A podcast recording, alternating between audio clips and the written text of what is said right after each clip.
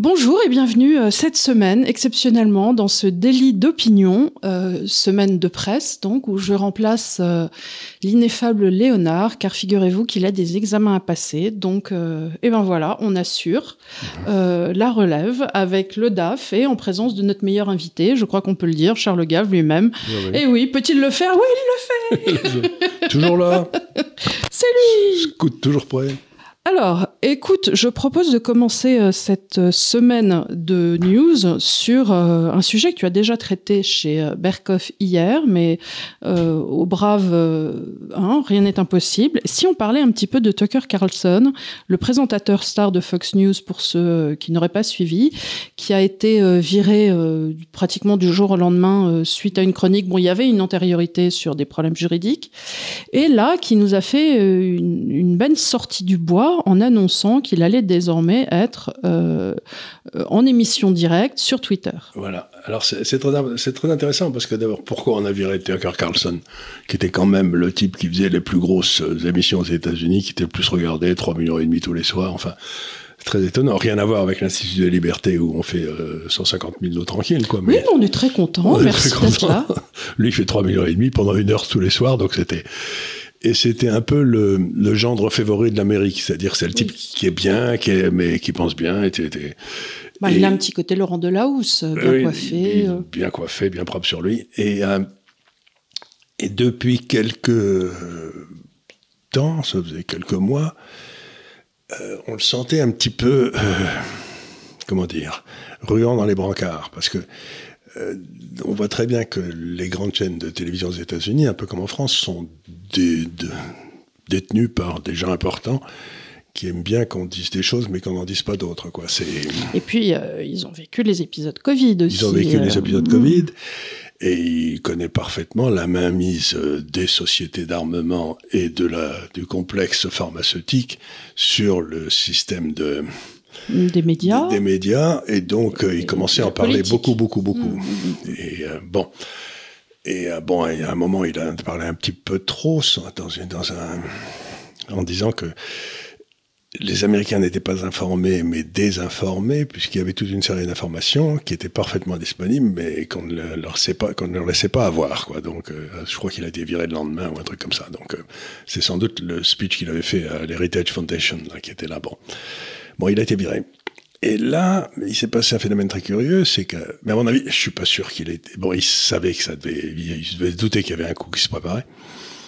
Et il avait préparé le contre-feu déjà avec euh, Avec Elon Musk. Elon Musk. Il, à Oui, mon- tu penses que ça a été. euh, il, est, il est allé. euh, Il il est est tombé sur son épée. il est tombé sur son épée, et étant tombé sur son épée, si tu veux, il, Mais a- il avait anticipé de tomber sur son épée. voilà, bah, il avait prévenu tout le monde, attention, je fais tomber sur mon épée, et donc euh, on avait dû lui mettre un, un bon caoutchouc quoi, pour qu'il se fasse pas trop mal. Et du coup, il se passe un phénomène extraordinaire, c'est que Elon Musk a, vous savez, racheté euh, Twitter Twitter pour 45 milliards de dollars, ce qui est bien. Et qui, avec Twitter qui perdait de l'argent à l'époque, qui a viré 80% des gens de Twitter, parce que quand vous prenez le, une société comme ça de médias, etc., et dont vous savez qu'elle est remplie d'ennemis de vos pensées, si vous gardez des gens, ils vont vous mettre des choses trappes partout, et vous ne pourrez pas faire changer. Donc la seule solution, si vous prenez un truc comme ça, c'est que vous virez 80% des gens, parce que comme ça, ben, vous cassez tous ces espèces de liens diffus qui se sont créés pour empêcher la circulation d'informations. C'est ce qu'il a fait. Euh, personne ne s'est rendu compte de rien à Twitter. Ce qui est quand même ce qui prouve que on pourrait faire la même chose dans un certain nombre d'administrations françaises. euh, Ça se passerait pas plus mal. Et bon, il a viré ces gens-là. Et maintenant, Twitter, c'est un endroit où vous envoyez des messages. Vous savez, vous parlez- c'était un peu un chatbox. Je connais bien Twitter, moi. Elle a beaucoup sévi sur Twitter. Je sévis encore. tu sais vite encore. Et donc, bon, il y avait Twitter. Mais pour l'instant, bah, ils offraient pas de programme comme tel, quoi. Mhm. Or là, d'un seul coup, ils vont faire un programme et qui, dans le fond, va faire une concurrence directe à YouTube. Bah, euh, si tu veux, la question qu'on peut se poser euh, en tant que nous, streamers, quelque part, Ouais. ben, on ne fait pas du streaming en direct, mais on propose des émissions, c'est que à partir d'un- du moment où moi, par exemple, j'ai l'habitude de Twitter, si Twitter permettait de faire des directs euh, sur la plateforme Twitter avec une facilité de connexion, cette émission, par exemple, là, on pourrait avoir une caméra, bon certes, on fait des montages, mais on pourrait imaginer, euh, avec des plans fixes, euh, faire peut-être avec un ingé derrière qui ferait une fois droite, une fois gauche si tu veux alterner, mais faire des directs directement sur Twitter. Ouais. Ça veut dire que possiblement, il récupérait euh, des marchés comme Twitch aussi, Oui. de, de- voilà, et, et tout, tout ce qui est streaming, tout ce qui est gaming aussi, où les gens sont aussi. Donc, c'est un marché hallucinant. Et ça veut dire aussi à terme, quelque part, peut-être la mort des émissions préenregistrées si la facilité de faire du direct euh, arrive. D'abord, c'est du direct. Et ensuite, euh, euh, Elon Musk garantit qu'il n'y aura aucune censure. Oui, ça c'est très important. Il dit, euh, les types qui viendront chez moi, ils diront ce qu'ils veulent, mais ensuite ils peuvent être attaqués. Mais c'est pas moi qui serai responsable. C'est-à-dire qu'il sait pas. tandis que YouTube prétend qu'ils peuvent nous censurer parce qu'au cas où on dirait des bêtises, c'est eux qui seraient attaqués. Parce que là, il dit pas du tout. Moi, je mets à la disposition. En tant que gestionnaire de notre chaîne YouTube, je peux te dire que dès qu'on prononce le mot COVID, tu as tout de suite euh, une bannière et, euh, et on a eu des émissions qui ont été euh, déprogrammées. Et on s'est aussi pris démonétisé, on s'est pris aussi des amendes. Alors de temps en temps, je dis qu'on est euh, blacklisté, je ne sais pas parce que j'ai quand même des gens temps après temps qui viennent me dire en, en off dans les messages en disant écoutez, je comprends pas, je vous ai sélectionné, je suis abonné, je ne reçois pas les notifications pour les émissions. Et, et plein de gens disent je ne vous vois pas apparaître Et dans ils mon ne fil. disent- et ils ne nous le disent pas. Si par exemple ils nous, euh, ils nous, ils nous mettent des freins sur par exemple notre diffusion, ils ne nous le diront pas. Donc nous, on le saura pas. Non, mais moi je le sais par des gens qui disent je ne comprends pas pourquoi. Pourquoi? Et alors euh, d'autres me disent mais non, alors peut-être qu'ils font ça sur certains comptes, pas d'autres. Enfin, je ne sais Oui, pas. Euh, peut-être. euh, Et donc voilà. Donc si et donc ce que je suis en train de me dire, c'est que quand Elon Musk a racheté ça pour 45 millions de dollars, 45 millions de dollars, tout le monde s'est dit, il, va prendre une de ses culottes, ça va pas être triste. euh, Twitter va s'effondrer parce que les gens voudront pas parler, euh, passer chez, je sais pas effondré du tout, ça marche très bien. ouais, ils ont ralloué euh, Ils ont, ils trois ont minutes en puis disant ils c'est ont, ils pris leur Twitter. Tranquille. Mais en plus, si maintenant il va sur le territoire euh, du direct, etc., il va les défoncer. C'est-à-dire, ça doit être une panique dans le milieu des télévisions, etc. C'est-à-dire qu'il a déjà dit, il y a un autre présentateur vedette qui était celui de CNN, qui était un, noir qui a été viré en même temps, mais pour d'autres raisons euh, que, que Tucker Carlson. Et euh, Elon Musk a dit, bah, si vous voulez, je vous fais une émission aussi. Quoi. Vous Alors après, faire je- une émission chez moi. Quoi. Je me demande, parce que euh, je vais parler sous, mais Tucker Carlson, il touchait quelque chose comme 20 millions par an, non? 25 millions de dollars par an, oui. Ouais. Donc je sais pas en termes de rémunération s'il va se l'intéresser aux bénéfices. Je sais pas comment la rémunération de Ben, lui Twitter qui va, envisage. monter, il va monter ça, puis ensuite ce seront les programmes de, télévi- de publicité Ouais. qui, vont- qui vont passer avec lui. C'est-à-dire qu'il va, il va, il va, si Il a dû faire un intéressement euh, de Tucker Carlson au bénéfice d'utilisation de je crois que ça va être beaucoup mieux que ça. Il va louer l'espace à Tucker Carlson, et Tucker Carlson va monter un business en servant de ça, en sachant qu'on va pas lui piquer. Hmm. Donc c'est, euh, en quelque sorte, c'est le pognon va être quelque, pris par Tucker Co, là, ou je sais pas quoi, Mhm. Et ensuite qui repaiera euh, une partie des royalties ou je sais pas quoi à, à Elon Musk. Mais Elon Ah oui, Musk, il dans va s'occuper, ça va être dans l'autre sens. Celui qui sera maître à la De place d'avoir de son espace, c'est euh, Donc il aura la responsabilité juridique. il, il est complètement la responsabilité juridique. Je me souviens très bien euh, un type qui euh, responsable. Parce qu'aux États-Unis, c'est important. Ah oui, oui, oui, oui, commandant, Mmh. pardon. On fait des procès pour. euh, Ouais, D'ailleurs, sujet d'après. Un sujet d'après, et on demande 25, euh, des centaines de millions de dollars Mmh. pour, le- pour avoir traversé hors des clous, quoi. C'est... Mais je me souviens très bien, il y a, il y a quelques années, je discutais avec un responsable d'un journal de province, et je lui disais, mais c'est quand même curieux, il n'y a plus de grandes signatures dans la presse. Et il me dit, mais la grande signature, c'est la croix et la bannière. Nous, les types, ils font des, des- on est obligé d'écouter ce qu'ils disent, on est obligé de raconter ce qu'ils veulent, etc. Il dit, non, non, maintenant la presse, elle va mettre que des, des petites mains, comme ça, on contrôlera vraiment le, moyennant quoi, plus personne n'achète la presse. Eh ben, ce que fait Tucker, c'est qu'il est en train de libérer toutes les grandes signatures de la, de- des médias qui vont sortir pour monter leur propre truc en disant Et- mais j'ai- si je gagne 100 millions, il n'y a pas de raison que j'en laisse 75 millions à BFM TV, quoi. Je vais les prendre pour moi. Et puis je ferai autre chose. Euh, Donc euh, c'est pas difficile, vous montez un spécialiste. de Alors, il y a un problème dans ton il, raisonnement. il un merdier. Il y a un problème dans ton raisonnement, c'est qu'à la source, il faut avoir du talent. hein. donc ça exclut BFM. hein. Ça fait BFM, c'est ça, oui. Ça, euh, je veux dire, au départ, il faut avoir un présentateur qui, comme Il faut euh, avoir des gens qui, qui dès qu'ils sortent de, que les gens vont voir. Je me souviens, moi, je, bon, l'un de mes associés en Angleterre, mon associé principal, c'est un garçon qui s'appelle Anatole Kaletsky, qui est un remarquable journaliste britannique, qui a été le patron du Times euh, économique, puis le rédacteur, rédacteur du, du FT, du Financial Times, bref, un personnage très important.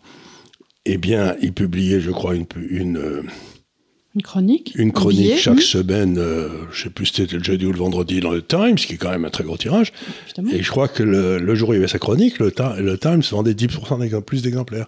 Donc tu, tu, voyais, tu mesurais l'impact d'Anatole sur le tirage du Times. Mm. Et c'est ça que ces gens-là ne voulaient pas, parce que ensuite, le gars, il avait des exigences, il, il se croyait propriétaire du journal, quoi. Mais pas vrai, mais enfin, tandis que là, ils seront vraiment, les gens qui ont du talent, ils vont tous sortir et on va, et la presse et les médias, ça va devenir des trucs où on, lit les dépêches Reuters. Quoi. Oui, c'est ça. Mais alors, dans ces cas-là, effectivement, comme tu dis, pourquoi, pourquoi acheter la presse? Parce que moi, les, les, dépêches, AFP, Reuters, ce que tu veux, euh, je les ai sur mon fil Twitter. Évidemment, euh, exactement. Savoir euh, c'est si un coup mortel C'est un coup mortel à cette tentative de robotiser la presse pour arriver doucement à un monde où il n'y a pas d'aspérité, où il n'y a pas de talent, où il n'y a bah, en pas définitive, ça refait naître la presse d'opinion. Exactement. Euh, avec, des grandes figures. Avec des grandes figures qu'on avait autrefois euh, avec Raymond Aron, avec des gens qui avaient des signatures, avec Revel, bien sûr, euh, dont on a parlé ici, sur lequel on a fait une émission. Et il est vrai qu'il fut un temps où tu pouvais te dire, je vais acheter le Figaro parce qu'on va voir, ou je vais acheter Le Point parce qu'il va y avoir l'opinion Il y avait un moment où on achetait le Figaro parce qu'il y avait la chronique de Zemmour ou la chronique de Rioufol qui était qui, qui, donnait du poil à patte. Mais maintenant, je sais pas si, je sais pas pour qui, il y a peut-être d'autres bons. Ça fait longtemps que je n'ai pas lu le Figaro, mais je veux dire, c'est que quand même la presse s'était bâtie autour d'énormes, d'énormes talents, quoi. C'est ça mmh. le. À l'époque, il y avait une presse d'opinion. À l'époque, il y avait une presse d'opinion, mais les, types qui n'avaient pas simplement des opinions, c'est mal ou c'est bien. Ils, expliquaient pourquoi ils étaient pour ou contre. C'était, euh, c'était, c'était des, gens qui étaient quand même autre chose. Donc, ça fait renaître cette, en quelque sorte, ça donne une possibilité considérable au talent. Mmh alors écoute, euh, euh, avec transition ou sans transition, puisqu'on parle de presse d'opinion, euh, on a pu voir hier dans le procès civil de Donald Trump que ce dernier avait été jugé responsable d'agression sexuelle et devait donc, à ce titre, verser 5 millions de dollars à la plaignante. Alors, qui s'appelle Jean Carroll? Alors, c'est assez étrange cette histoire parce que. Ça remonte à 95 Pardon Ça remonte à 95. Alors, ça remonte à 95 et je suis allée voir les faits. Alors, dans les faits, euh, cette journaliste, donc, euh, il aurait demandé, euh, c'est ce qu'elle, de venir avec lui mmh. pour acheter de la lingerie féminine dans un magasin. Bertolf qui... Voilà et euh, je crois possiblement d'essayer la dite lingerie pour une copine à lui, parce qu'à mmh. l'époque il n'était pas avec Mélania. Et euh, au moment où elle a acheté la lingerie, où elle était dans la cabine, il aurait euh, pris les seins, ainsi de suite. Mais ce que je trouve quand même très étrange, c'est que, enfin je sais pas, j'ai jamais dans ma vie accompagné un homme pour qu'il achète de la lingerie. Ça, c'est ça. Enfin, pour moi, c'est déjà une invitation à passer dans le domaine de l'intime. Bah, euh, de, de, de, Surtout que c'est de la lingerie. J'imagine, j'imagine, c'était pas des culottes petits bateaux. Hein. Non, non. Je pense que c'était de la lingerie érotique, euh, quelque chose. bon, voilà. Donc tu. Ce que me disait une vieille amie, c'est il n'y a pas de porte jartel innocent. Bah, évidemment que non. Donc, je pense qu'à partir du moment où tu rentres avec un homme dans un magasin de lingerie et que tu essaies pour lui des portes-jartelles, des portes euh, le type, tu l'as, tu envoyé un message quand même. non, mais je, je, ne préjuge en rien, mais personnellement, ce n'est pas une situation dans laquelle je me mettrais, ce qui ne veut pas dire que euh, s'il y a, euh, voilà, s'il a des, bon, mais tout ça. En tout cas, le tribunal, le tribunal a reconnu qu'il ne l'avait pas violé. Qu'il ne l'avait pas violé, parce qu'elle disait, elle, qu'il avait eu euh, des doigts et le reste. Bon. Euh, néanmoins, il y a cette condamnation donc, à 5 millions d'euros, pour laquelle il va interjeter appel. donc, euh, voilà. et c'est un jury civil. Hein. donc, c'est un jury de personnes qui n'ont pas de formation juridique, un jury de 9 personnes choisies. Par New York. Il faut savoir qu'à New York, Trump a fait le remarquable score de 20% des voix à l'élection présidentielle. 80% des gens ont voté pour un type gâteux et malhonnête qui s'appelait Biden. Donc il n'y a pas plus... Euh, C'est-à-dire euh, introduire une demande dans l'État de New York au civil, tu peux être absolument certain que ton jury va être, condamné. et surtout si tu fais un peu parce que les jurys sont condamnés, enfin sont choisis, hein, donc tu exclus des membres, mais tu peux en exclure que trois. Donc euh, il suffit que tu voilà que tu Ça va aller non, assez mais on vite. savait, on savait qu'il était cuit. Donc, euh, Alors la question, la vraie question, c'est l'impact que peut avoir. Aucun. euh, voilà. c'est jamais que le. C'est une condamnation au civil, hein, de toute D'abord, c'est une condamnation civile. Ensuite, c'était il y a 35 ans. Euh, et, et puis ensuite, et, et dernièrement. Il y a interjeté appel avec le prendra. appel. Et puis, ça ne fera jamais que le 17e ou 20e procès, procès, euh, euh, euh, procès que lui a foutu aux fesses. Mais ce qu'il y a, ce qu'il y a quand même de- d'assez intéressant, c'est de voir euh, ça- continue. à tel point il continue. C'est-à-dire combien cette haine est ancrée, alors que bon, il, alors ce qui prouve aussi qu'ils savent tous que Trump va se représenter et Bien que sûr. potentiellement, s'il se donne ce mal, il représente encore un danger parce que tu ne continues pas à tirer sur une ambulance. Si Non, non, ambulance, mais tu il penses représente est. un danger, et il représente surtout un danger énorme, parce que maintenant tout le monde a compris que pendant les années Obama, le ministère de la Justice avait été noyauté, ce qui fait qu'aujourd'hui, le ministère de la Justice ne poursuit jamais un démocrate. Mais euh, p- ils ont trouvé le temps de poursuivre Trump, je sais pas, une dizaine de fois déjà, mais jamais le fils de Biden ou Biden lui-même, etc. euh, justement, hier sur les réseaux sociaux, moi j'ai vu passer des choses assez lourdes sur le fils de Biden. Incroyable, mais on le sait. On le sait. Mais sur Biden lui-même. et sur Biden lui-même, et sur des disparitions. C'est-à-dire qu'il y a eu la création d'une myriade de sociétés euh, plus ou moins actives, euh, sur lesquelles ont été versés des fonds Oui. euh, qui ont disparu, qui ont... euh, Plus de 10 millions de dollars, je crois. Voilà. Euh, Alors que les Biden, dans la famille, ils n'ont aucune activité visible. Donc, ils ont créé des dizaines de sociétés écrans dans des paradis fiscaux, etc., pour recevoir des sommes. Et finalement, euh, ce qu'il y a, ce qu'il y a, ce qu'il y a, ce qu'il y a, c'est que de plus en plus, il apparaît que euh, ça va sortir, puisque ça a été dénoncé par ce qu'on appelle un, un lanceur d'alerte. hein, Oui, c'est est- ça. qui est un type de, de- de- qui a dit il se passe des choses. Et alors les, les gars ont très peur que Biden soit, le fils de Biden soit inculpé pour, euh, euh, je sais pas quoi, avoir pété dans la soie il y a six mois, il y a six ans, ou je sais pas quoi, dans, dans ce- et qu'une fois qu'il est inculpé, on peut plus aller chercher autre chose. Tu vois, ça, ça- tout s'arrête puisque donc ce qu'on va peut-être Euh, essayer de faire le ministère de la Justice, c'est d'inculper Biden pour des trucs qui n'ont aucune importance, et comme ça, ce qui, ce qui empêche de faire toutes les autres recherches, puisque t'as pas le droit de chercher quand il y a une instruction qui est en cours. après, la question qu'ils vont se poser en termes de stratégie, c'est euh, soit ils le font maintenant de sorte qu'un candidat démocrate puisse émerger autre que Biden, soit si l'opposition est vraiment maligne, c'est-à-dire si les républicains sont vraiment malins, ils le font une fois que Biden est endorsed, et là ils font péter un bon gros dossier inattaquable. Euh, tu sais, à partir du moment où ils font péter le dossier Biden, on va trouver les liaisons, les gens vont se mettre à parler, les liaisons avec Obama Mm. qui a donné des ordres de Ster avec l'Ukraine. avec l'Ukraine, parce que tout ça c'était la corruption avec l'Ukraine. Mais il y a aussi un truc extraordinaire qui n'a toujours pas été résolu, c'est que donc le président euh, Trump, Trump est élu président Boom. Le lendemain, il y a une, une opération secrète du FBI qui est lancée pour prouver qu'il a des relations avec la Russie. Bon.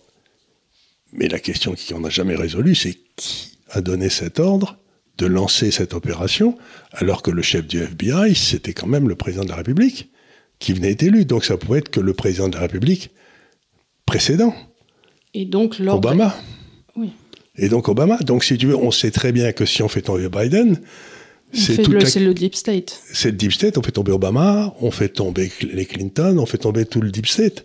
Donc il Parce qu'encore une fois, il n'y a jamais qu'un seul cafard. n'y a, jamais qu'un seul cavard. Donc les, comme, les, cam- les cafards commencent à sortir vraiment de partout. Ça commence. euh, Moi, j'avais fait tout un tas d'émissions il y a avant l'élection pour dire toutes les saloperies qu'il y avait dans la campagne de Biden. Bien sûr, les gens sont Et puis c'était, c'était, euh, ça m'est sorti, tu vois, parce que tout était bloqué par le département de la justice. Ça me rappelle ce qui se passe en France. Vous avez le, le dossier de Alstom. Dans le dossier de Alstom, il y a Marlex, député, euh, président de la commission d'enquête. Olivier, qui a, pris- qui a fait une enquête très suivie et qui a prouvé que, par exemple, euh, quand, Macron était ministre de l'économie, etc., donc euh, euh, Sous Hollande sous Hollande, et qui avait dépensé quelque chose, si je me souviens c'est exact, comme 800 millions d'euros en frais d'avocat, de comptable, de juriste, etc. Pendant les pendant au moment où on essayait de vendre euh, 800 millions d'euros, c'est absolument gigantesque. Bah oui. Et on s'est rendu compte après que ces 800 millions d'euros sont revenus quelque part par les mêmes personnes dans la campagne de de Macron, qui, qui ont redonné ça en campagne et qui sont venus travailler gratuitement pour Macron. Donc, il- Gratuitement. donc c'est une, il y a, paraît-il dans ce dossier, toutes les preuves de la corruption du président, se servant d'un bien public pour corrompre.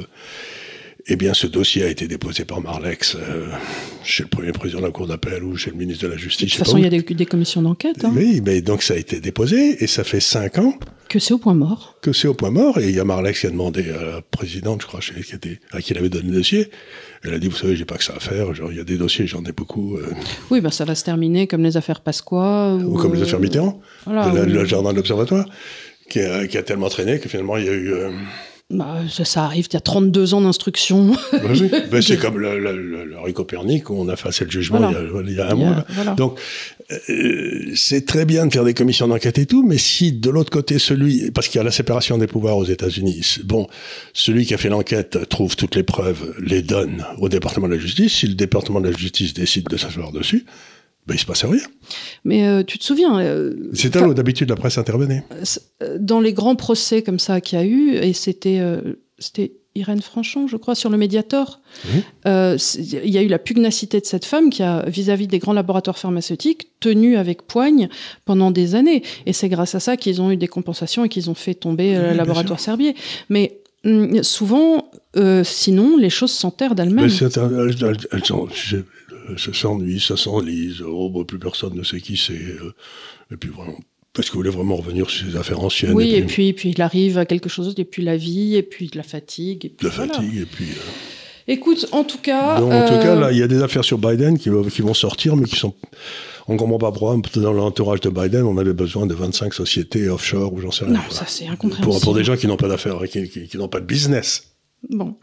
Alors, euh, écoute, sur France Culture, euh, dans, la, dans la, revue de presse. Très belle tasse. Hein. Oui, voilà. que, je ne saurais trop vous conseiller d'acheter. Donc sur le ministre de la Culture, euh, non, le, sur France Culture, le ministre de l'économie, Bruno Le Maire, plus connu sous son alias Renflement Brun, a annoncé sa volonté de sortir du désendettement fin 2027. Il veut sortir du désendettement? Oui, oui, oui. Euh, donc on est à quoi? 3000 milliards Donc je ne sais pas, euh, encore une fois, en termes de renflement brun. Euh, Mais attendez, ça c'était une double négative, ça, de sortir du désendettement. Ça veut dire qu'il va continuer à s'endetter? Ah bah écoute, il voulait sortir du désendettement fin 2027. Mais ça veut dire quoi en français Non mais je ne sais pas. Hein, je je ça veut dire qu'il veut se réendetter à nouveau à partir de 2027 Avec la fin définitive du quoi qu'il en coûte. Bah, puisque alors j'espère. Ah non, ça veut dire qu'il va arrêter de s'endetter. Il va arrêter de s'endetter. Mais pourquoi il ne le dit pas plus simplement Mais parce que sinon il a l'air moins intelligent. Que veux-tu? Il cite la fin du bouclier énergétique pour 2024 et un reste à charge de 30% sur le CPF, on s'en fout. Euh, c'est quoi le CPF C'est le compte de formation, tu sais ah le truc, j'en parlais, qui, qui, nous oblige à payer pour pas s'en servir. Euh, alors, ce qu'il y a eu d'intéressant en revanche, et ça c'est, c'est qu'il nous explique que grâce aux réformes économiques de haute valeur qui ont été mises en place depuis six ans, nos résultats sont solides, hein, dit Bruno Le Maire. Il y a eu 1,7 million d'emplois créés. Alors évidemment, le gros malin, il dit pas où. Hein. Il nous dit pas que c'est dans les emplois publics, c'est-à-dire c'est pas vraiment des vrais emplois puisque c'est financé par nos impôts. Un chômage au plus bas, notamment chez les jeunes, bah, évidemment. Parce qu'on a supprimé toute une série de gens qui étaient au chômage. voilà, donc si tu rayes tout le monde, euh, c'est facile aussi. Je hein. signale d'ailleurs que dans euh, comment s'appelle l'IFRAP, ils ont fait une très bonne étude sur le chômage. Ils peuvent, les gens peuvent aller voir les résultats puisque c'est disponible pour voir que tout ça, c'est du bipo. Hein. C'est, tu sais, c'est comme ça qu'ils ont réussi à enrayer le taux de mortalité infantile au Venezuela. Ils ont expliqué aux médecins qu'ils n'avaient plus le droit de déclarer les mortalités sur les personnes de moins de 15 ans. Ah bah, ah bah tu règnes euh, tout de suite la mortalité infantile, il n'y en a plus. Et voilà, et tu dis ensuite dans tous les congrès de gauche, on dit le Venezuela est le pays qui a la mortalité infantile la plus basse. Ah bah oui. Bah oui. Bah oui. Ou Cuba, j'imagine Cuba, ça doit être un peu pareil. Quoi. Ça doit être pareil. Euh, donc euh, Bruno Le Maire nous explique que la France est un pays qui serait redevenu attractif. Est-ce que tu as quelque chose à ajouter sur ce dossier français? Qu'est-ce que tu veux que je te dise? La France, un pays attractif euh, Bon, outre que, que, la montagne est belle et comment peut-on imaginer que la France soit un, que la France soit un pays attractif, c'est tout à fait évident. Il suffit de se promener dans les campagnes et tout.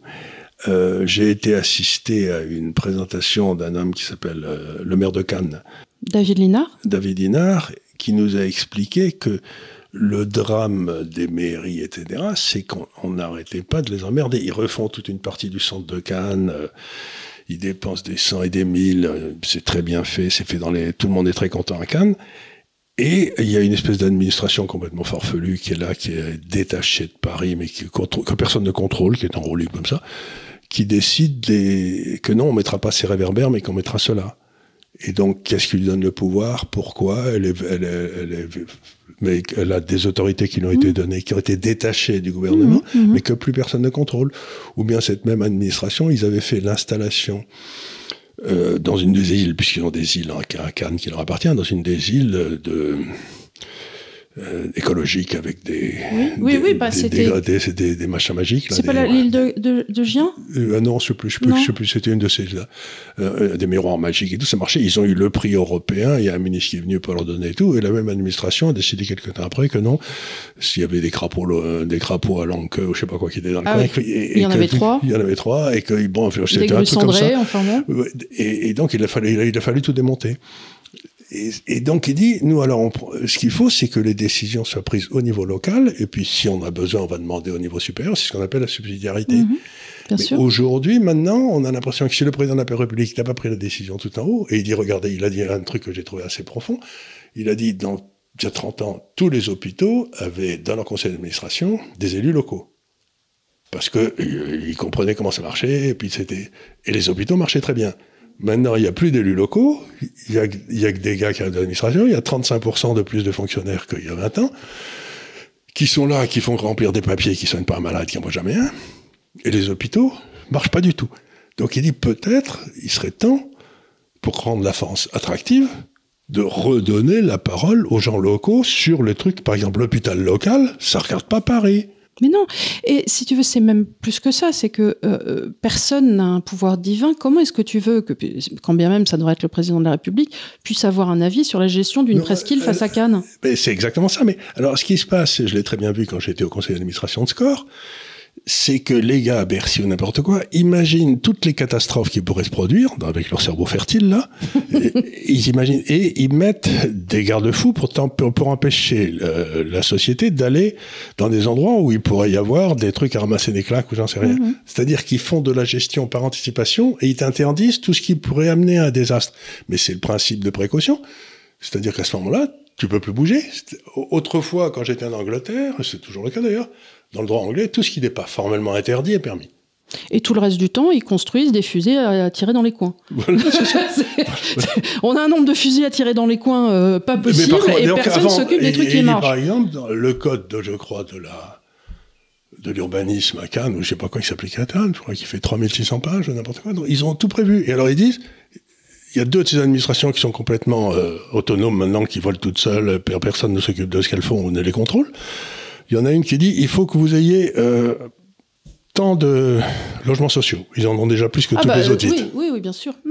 Et Ils nous ont puis, fait ça et- aussi. et- oui, bon, et puis de l'autre côté, il y en a une autre qui dit euh, oui, vous allez voulez faire construire des logements sociaux, mais là, il y a justement des crapauds à trois langues ou je sais pas quoi, donc vous pouvez pas les construire là. Donc, ils t'enlèvent tout le foncier bah, pour protéger je ne sais quel habitat. Et de l'autre côté, ils te disent, ben, vous allez faire des... Ben, tu dis, mais attendez, mettez-vous Oui, d'accord, oui, mettez-vous oui. d'accord où je- protège les crapauds, où, où je ferai des... Mais j'ai j'ai un ami, euh, bah, Laurent Strichard, que tu connais, qui construit des, des, des sortes d'EHPAD, des maisons, voilà. Et à Paris, il en avait fait une. euh, donc, les normes de sécurité sont telles qu'il faut qu'un camion de pompiers puisse se connecter directement euh, à la bouche d'incendie si jamais le truc prend feu. Logique. Sauf que la mairie de Paris a dit Ah ben oui, mais pas du tout. Il faut qu'on puisse planter des platanes euh, tous les 3 mètres devant le- la- le- le- les immeubles. Mais du coup, si tu mets un platane, ils peuvent pas venir avec le camion de pompiers pour mettre le. Donc il dit, mais moi je fais quoi? Moi je construis mon truc. Euh, Débrouillez-vous entre vous les administrations. Je...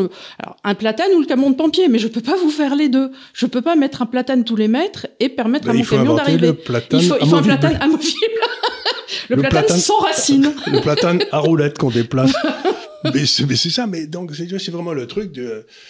Sinon, on peut créer des emplois avec des types qui dépotent les platanes quand il y a un incendie. Tu vois le truc logique quand même. mais c'est exactement ça. Donc, il dit, mais c'est une histoire de fou. Donc, gérer une ville aujourd'hui, c'est, dit-il, c'est euh, 90% du temps se bagarrer contre des administrations que plus personne ne contrôle. Parce qu'on leur a délégué des missions et puis ensuite on les, on les contrôle plus. Donc on voit ça aux États-Unis, on voit ça en Angleterre, on voit ça partout. La naissance d'une classe administrative hors sol qui ne contrôle rien. Donc la seule chose à faire, c'est ce qu'a fait euh, Elon Musk, c'est de les supprimer. Parce que ces gars-là, ils ont, ils ont, c'est ne rien faire et ne rien laisser faire. Donc, ne rien laisser faire, ça, ils sont vraiment, vraiment balèzes. Et donc, tu passes ton temps à te battre contre des espèces de moulins à vent qui, qui, qui n'apportent aucune valeur ajoutée. Donc voilà pour l'enrichissement. Euh, l'enrichissement, tant que ça existera. Euh, ben, est-ce que... Alors attends, sur le sujet toujours de la France, c'est un peu mon, mon, ma partie B. Euh, je suis très embêtée depuis un moment, et j'en ai déjà parlé souvent, euh, qui est la recherche du bouc émissaire. Et euh, on vous a expliqué depuis un moment qu'avec la hausse en fait, avec la hausse de la masse monétaire et ensuite le déclencheur quelque part de la crise énergétique, on allait avoir une hausse. Tu l'as prévu il y a un an, on allait avoir une, une hausse sur les prix alimentaires parce qu'il ne pouvait pas en être autrement.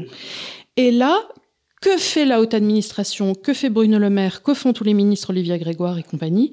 C'est de pointer du droit les industriels de l'agroalimentaire en disant ils font des marches par possible, c'est de leur faute. Si alors je n'en sais rien, je ne suis pas dans l'agroalimentaire. En revanche, ce que je sais, c'est que la hausse, parce que tu me l'as expliqué, c'est que la hausse alimentaire était prévue. Donc les types font peut-être des marges à côté, j'en sais rien, il est possible. Mais il me semble en tout cas que c'est un lampiste très désigné. Non, mais alors, pour répondre à ta question, qui est celle de l'inflation, de, la hausse des marges, etc., il n'y a que deux possibilités. Euh, ou bien il y a concurrence, mm. une vraie concurrence, mm. et à ce moment-là, ben, les types qui augmentent leurs marges, eh ben, ils vendront moins. Ou alors il y a des ententes. Ou alors il y a des ententes, mais à ce moment-là, euh, ça se, ça se prouve, ça se juge et ça se punit. Il y avait eu des grands procès sur les lessives à l'époque, justement, parce qu'il y avait de, des ententes de, prix. voilà. Des, Donc, où, où, où, où c'est la faute de l'absence de concurrence, et s'il y a un monopole qui s'est établi, par exemple, il n'y a plus qu'un ou deux distributeurs alimentaires, je sais pas, il n'y a plus que Carrefour et euh, je sais pas quoi, à ce moment-là, là aussi, s'il n'y a plus qu'un distributeur alimentaire, il faut que le gouvernement intervienne avec la loi antitrust pour casser ces trucs. Donc, s'il y a hausse des prix et que nous sommes dans un monde de concurrence, ça veut dire qu'il y a une, autre cause qui est la hausse de la matière première. C'est la hausse du blé, la hausse, etc.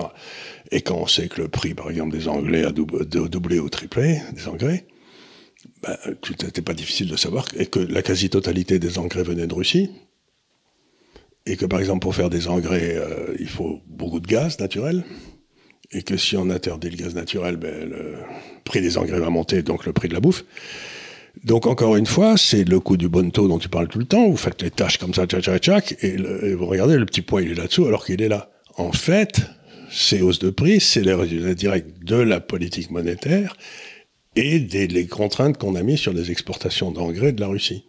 Mais tu vois, à partir du moment, par exemple, le poulet augmente.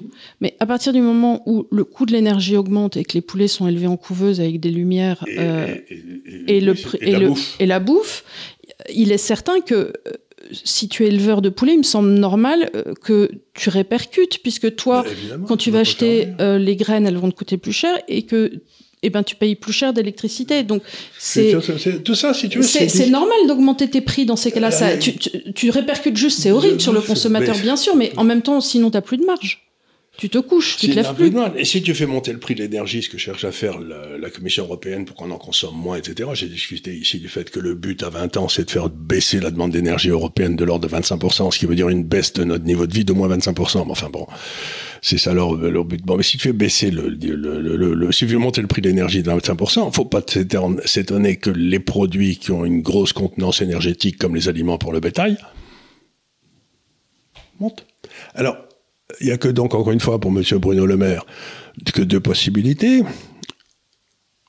Ou bien il ne comprend pas, ce qui, est normal pour un type qui a fait normal sublettre, il hein, ne faut pas être trop.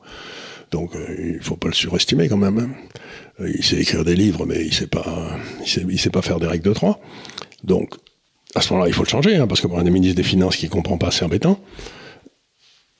Ou bien il essaye de détourner l'attention vers le juif de service le, lampiste. Le lampiste de service, mais pendant des siècles. Euh, oui, oui, on brûlait des banquiers. Euh, euh, on brûlait des banquiers parce qu'on ne réussissait pas à les rembourser. Quoi. Donc, mm, mm. donc je trouve ça absolument détestable parce qu'encore une fois, on trouve toute la, toute la pratique de Macron, c'est d'élever les Français les uns contre les autres. Et surtout de ne pas prendre ses responsabilités. De, de dire j'ai fait une connerie, les gars. Bah, ou alors simplement dire écoutez, voilà, plutôt que de nous dire comme en première partie tout va bien, on va rembourser notre dette et puis faire semblant que, de dire bah, non, pardon, c'est du sang et des larmes. Euh, bah voilà, il va falloir un petit peu serrer les dents. Et puis, euh, oui, les prix de l'alimentaire augmentent. Et qu'est-ce qu'on fait dans ces cas-là? Peut-être baisser la TVA pour les ménages les plus modestes. Euh, essayer baisser de trouver... la TVA, point barre Baisser la TVA, point barre, oui, oui. parce que bah, les plus modestes, si on, si on continue à filer du pognon aux plus modestes et qu'on continue à enlever à la classe moyenne, la classe moyenne va rapidement devenir les plus modestes. Hein. C'est pas faux. C'est pas faux. Euh, Cherche classe moyenne en voie de disparition. Euh, voilà une espèce qui pourrait protéger. Dans les grands groupes, certains ont dit qu'ils allaient euh, baisser leur marge. C'est ce qu'a fait par exemple un groupe comme Fleury Michon. Bah, peut-être parce qu'ils pouvaient se le permettre aussi. ils n'ont pas fermé des usines, cela aussi? Bah, Je sais pas, mais en tout cas, eux, il paraît que spontanément, on dit on va faire quelque chose pour nos marges. Mais encore une fois, c'est pas parce que, parce que les gens, souvent à gauche. acceptons, ils, ils baissent leur marge, ça veut dire que leur profit baisse ça veut dire que, leur, capacité d'investissement va baisser, que leur emploi va baisser, et que donc on va se retrouver avec plus de chômeurs. Ben bravo les mecs Et donc moins de consommateurs aussi au final. Moins de consommateurs, et puis il y, aura, les usines de conserve espagnoles ou italiennes. Qui, vont prendre tout le marché. Qui, prendront tout notre marché. Bravo les gars, ça fait des années que... le problème de la France, c'est pas que les sociétés ont des trop grosses marges, hein. c'est qu'elles ont des sociétés qui sont la moitié des marges dans les autres pays. Donc, plutôt on, vous, avait fait un graphique comparatif, euh, je l'ai remis cette semaine euh, sur Twitter, entre euh, la marge brute d'auto-exploitation des entreprises françaises et celle des entreprises suisses. Et on voit très bien, quand on met des graphiques comparés, que les marges à partir du moment de l'euro sont vont à l'inverse. La France s'écroule et la Suisse continue à monter tranquille. Et surtout, arrêter globalement aussi de réfléchir en termes, oui, mais si les sociétés font des marges, ensuite, ça veut dire que des dividendes... Non, il y a 40 sociétés qui sont cotées. Les dividendes, ça concerne absolument pas le tissu entrepreneurial qui est à 98% composé de PME et de TPE. Donc vraiment, Dieu du ciel, arrêtez avec ces histoires de dividendes, ça fatigue tout le monde. Et puis ensuite, si vous êtes dans un fonds de pension français, euh, comme euh, ben, si ces sociétés versaient pas de dividendes, vous toucheriez pas de retraite. Alors quand vous dites les sociétés touchent des dividendes, n'oubliez pas que les plus gros actionnaires, c'est dans le fond euh, les fonds de retraite ou les compagnies d'assurance, et que ben si elles étaient pas, si elles touchaient pas ces fonds, ben vous auriez plus ni assurance ni retraite. Donc bah oui, parce que les, arrêtez de vous tirer dans le pied. Hein. et pour tout le monde. Et alors dans la série, on arrête de se tirer dans le pied et on finira sur ça parce que là on est quand même, je pense, dans ce qui se fait de mieux en termes de grotesque et de comment euh, faire bien. L'UE qui a décidé du haut de sa de son omniscience, hein, encore une fois, de se dire tiens si on condamnait les Chinois parce que on va se faire un nouvel ami sur la place, on va lancer des petites sanctions européennes. Alors, euh, pour la première fois, la Commission européenne vise huit entreprises chinoises et de Hong Kong accusées d'exporter des biens sensibles vers la Russie. Des drones, des pièces électroniques et des semi-conducteurs pouvant être utilisés par les radars et les missiles antiaériens. Donc évidemment, ça n'a pas traîné. Euh, le porte-parole chinois a dit, écoutez, ce serait quand même dommage qu'on se fâche. Euh, je vous, je considérais d'assez bonne loi que vous retiriez ces potentielles menaces. Et les autres disent ah bah, si ça continue, on va hausser le ton. Donc euh, là, euh, je pense qu'on est assez bien parti. Euh, non, mais c'est vraiment. Je ne sais pas quoi. Quand, comme le disait Pompidou, quand, quand, les, limites, quand les bornes sont dépassées, il n'y a plus de limites. Mm. C'est-à-dire qu'on voit cette Commission européenne où la présidente, à l'évidence, est corrompue jusqu'à l'os dont le mari aurait reçu je sais pas combien de dizaines de millions de dollars dans des sociétés qui n'existaient pas, etc. Expliquer maintenant qu'on va donner des leçons à la Chine sur vers qui elle peut exporter et vers qui elle peut pas exporter, mais la Chine fait ce qu'elle veut, et j'aimerais bien que la France puisse faire ce qu'elle veut. C'est-à-dire que aujourd'hui, vous avez une femme qui est totalement incompétente, qui est sous l'objet d'une enquête euh, quand elle était ministre de la Défense, il s'est passé des trucs très bizarres dans les ordres allemands. Quand elle est ministre, euh, euh, elle devient présidente du Conseil européen, elle se retrouve avec des donnant des ordres pour 73, 75 milliards d'euros sur des, mais alors qu'elle n'en avait pas l'autorité sans qu'on puisse avoir accès au dossier. Donc cette femme est à l'évidence extraordinairement corrompue. Et à mon avis, ce qui se passe, c'est que la Chine ne doit pas envoyer, pas envoyer assez d'argent à son mari. Et, il, faut, il faut ou, alors, ou alors ils ont totalement pété les plombs. Euh, ou, alors non, mais, ou alors euh, cette, cette expérience du Covid leur a donné une telle impression de supériorité qu'ils ont l'impression qu'ils sont les maîtres du monde. Mais, les maîtres du monde, que dalle, on appelle maintenant. non, c'est stupide. Non, mais ce qu'il y a, a d'hallucinant en termes de politique étrangère, c'est que, bon, on est donc fâché avec la Russie, donc. Et là, on s'est dit, tiens, si on se fâchait avec la Chine. C'est-à-dire que, donc, tu me l'expliquais, tu me disais, mais la Russie, c'est quand même toutes les matières premières. Enfin, euh, la source d'énergie, pardon. Et la Chine, c'est toutes les matières premières aussi. Non, c'est toute euh, l'industrie. Toute l'industrie, voilà. Toutes les usines. Toutes les usines sont en Chine, toutes les matières premières, sont, en Asie. Et nous, on dit, au milieu qui n'avons rien, eh ben on va se fâcher avec les deux. Donc on n'aura ni produit ni moyen de les faire. Eh ben les gars, euh, on va retourner au Moyen Âge. Hein. Enfin, dans le Moyen Âge, c'était une belle période, à l'âge de pierre. Hein. Mais j'ai jamais vu. Et en plus, dans les autres, dans la constitution de la euh, de la Commission, la Commission, la Constitution européenne, en quelque sorte, qu'on avait, pour laquelle on avait voté contre, mais qui avait été acceptée par le traité après.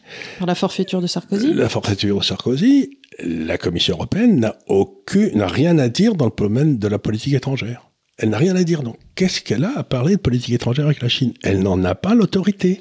Là, c'est les, les, trucs avec la.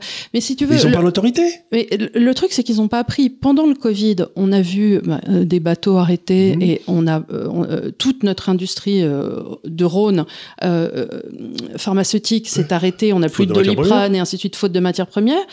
Et là, on s'est dit, tiens, si on allait se couper de, des ressources et arrêter une des industries qui continue à fonctionner, qui est la pharmacie. Euh, et si, hein, par exemple, les, semi-conducteurs, bon, ben, Aujourd'hui, la Chine est un très gros producteur de semi-conducteurs de, qualité moyenne pour l'industrie automobile, etc. Mais euh, bon, les, de très grande qualité, c'est fait par euh, Taïwan. Mais s'ils arrêtent les semi-conducteurs, euh, je crois qu'il y a une usine quelque part de, de semi-conducteurs en Europe, tout le reste, on vient des États-Unis ou d'Asie. Donc, mais si les Chinois arrêtent de livrer des semi-conducteurs, ou... on est cuit. Donc, à quoi ça sert de faire des menaces aux gens? Que tu pourras pas. Euh... Ou, dès le type, si le type hausse le sourcil, euh, je vous signale que quand euh, pour vous donner une idée, les Chinois qui sont très sensibles au décorum. Et, en plus, en plus, il y a bien des personnes à qui pas perdre la face, c'est la Chine. C'est la Chine, on peut leur faire. Mais quand ils ont reçu, comment M. Macron a cru bon, euh, représentant la France, de partir avec Madame Liden, Madame van der euh, les Chinois ne lui ont pas donné ni d'escorte ni de voiture pour rentrer à l'aéroport, ni elle avait un, ni elle avait un salon spécial. et elle a pris un avion. Elle a, attendu, euh, elle a attendu avec tout le monde. Elle a pris l'avion de Lufthansa avec tout le monde et en attendant dans le salon avec tout le monde. Pour les Chinois, il n'y a pas plus grotesque, quoi. C'est euh, donc les Chinois sont en train de dire à l'Europe, à tous les pays européens. Déjà qu'ils avaient envoyé à Macron le, quatrième. Le quatrième sous-secrétaire d'État. Mais les Chinois sont en train de dire à l'Europe, à l'Europe européenne, enfin la, la structure européenne, foutez-nous bien la paix. On veut bien parler avec la France, on veut bien parler avec l'Angleterre, mais le, votre machin européen, ça ne nous intéresse pas. Et on continue, ils continuent à prétendre qu'ils servent à quelque chose. Mais ils sont fous. Je, je, je ne comprends pas pourquoi. Euh, ils sont, c'est, donc, si vous voulez, ce sont des gars qui ont, ils il pense encore, si vous voulez, qu'on va expliquer à tous ces braves gens du dehors qui ne sont pas civilisés, c'est la mission civilisatrice de... De OSS 117 De OSS 117, tu sais, c'est euh, OSS 117 qui, est, euh, qui est président de la Commission européenne. La Chine, via son porte-parole, a quand même répondu, la Chine ne manquerait pas de sauvegarder alors ses droits légitimes. Ben voilà. Ce qui est de, ben, par exemple, de faire des représailles. Bah oui. C'est ça qu'elle veut dire. Bah, évidemment. Si vous nous embêtez, on va, on va, on va, on va doubler la mise, nous. Bah, non, mais un truc qu'il pourrait faire assez vite, c'est de dire voilà, tous les portiers, par exemple, tous les produits d'importation française auront euh, une, une, taxe de, de, de 400%, ah, comme le Brésil l'avait fait pour. Euh, il, y a, il, y a, une très belle histoire euh, que j'ai lu, que, que j'ai vu le Trump le disant, c'était sur les. Il y a Macron qui décide de mettre. enfin, la France qui décide de mettre une taxe spéciale sur les multinationales européennes. Oui. Ah, la, multinationale américaine. Et donc, euh, il y a Trump qui lui dit c'est hors de question, c'est discriminatoire, etc. Bon. Et puis tous les troupes de Trump, ils disent euh, ben voilà, nous on a pas téléphoné au service français, ils disent non, non, ça s'applique, il n'y a pas de raison, on va le faire quand même et tout. Il y a Trump qui dit attendez, je vais vous montrer.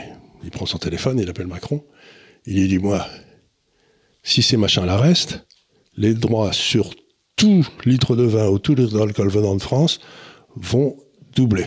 Hum. Et je, je, veux une réponse dans 10 minutes que ce machin-là est supprimé. Oui, oui, dit Macron. Je rappelle, trois minutes après, il rappelle Bercy. non, trois minutes après, Macron rappelait en disant Oui, oui, j'ai donné l'ordre que ce truc soit supprimé. C'est pour te, pour te donner une idée. Donc, la, la Chine va téléphoner à deux ou trois gars. Et les gars. Bah, vont- là, imagine, si les produits de luxe sont taxés à l'import en Chine de 400%, je pense qu'il va avoir, euh, il va avoir va Bernard Arnault dans le bureau. Et ça va un petit peu peser dans la balance, si Ça tu veux. Il y a deux, trois emplois en France.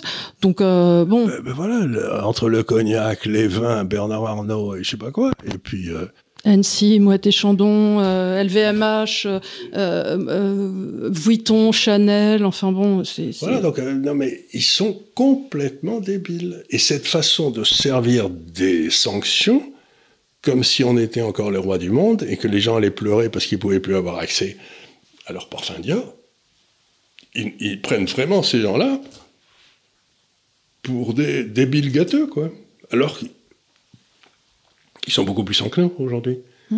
C'est c'est vraiment le type qui dit attendez, je vais vous montrer, quoi. C'est le et qui se prend, euh, qui se prend une raclée. euh, On va prendre une, enfin, on prend raclée sur raclée, il continue. Et ils continuent. Mais je crois qu'ils ne sont pas notés pareil, hein, je crois que ça. C'est. Voilà. Euh, bah écoutez, voilà, on a fait un petit tour euh, d'horizon avec, euh, avec euh, nos ministres préférés, notre commission européenne euh, qu'on adore, à qui on fait plein de bisous magiques. Et euh, voilà, donc on envoie plein d'ondes positives à notre Léonard national que vous retrouverez a priori la semaine prochaine, sauf si j'ai euh, Un autre examen. un autre examen, mais il m'a pas dit. Mais cela dit, il me prévient toujours au dernier moment. Alors, bisous Léo.